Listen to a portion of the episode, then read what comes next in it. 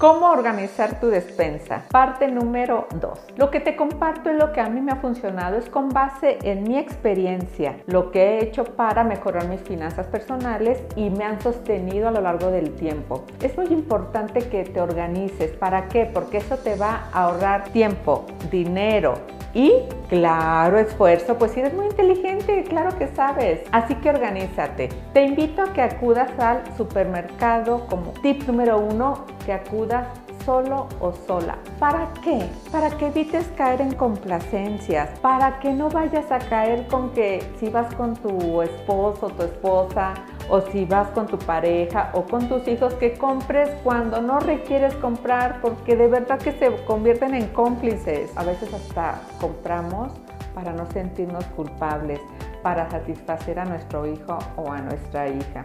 Te lo digo porque cuando mis hijos eran pequeños, yo lo hacía y no respetaba el presupuesto.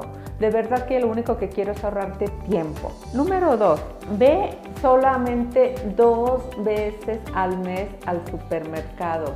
No vayas más tiempo, no vayas más veces. ¿Por qué? Porque vas a estar comprando cosas que no necesitas. Organízate, lo dos veces. Así vas a saber hasta cuánto tiempo vas a invertir en ello. Número tres, escribe la fecha. ¿cómo que escribe la fecha? Y bueno, ¿a qué te refieres?